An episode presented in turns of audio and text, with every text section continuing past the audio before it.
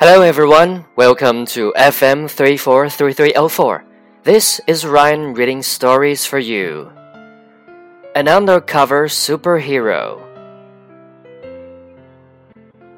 Kimberly seems like a normal teenage girl.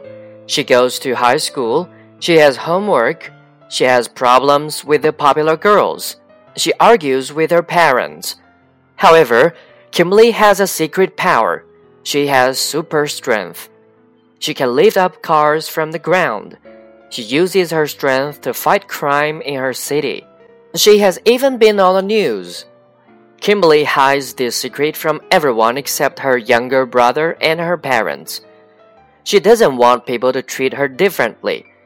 She feels that people might give her special treatment because she's a hero. She wants people to see her for who she truly is. To hide her identity, she wears a mask and green colored contacts. Her superhero outfit includes a cape and a stretchy purple suit. Sometimes Kimberly does want to tell people she is a superhero, like when she was bullied by the popular girls.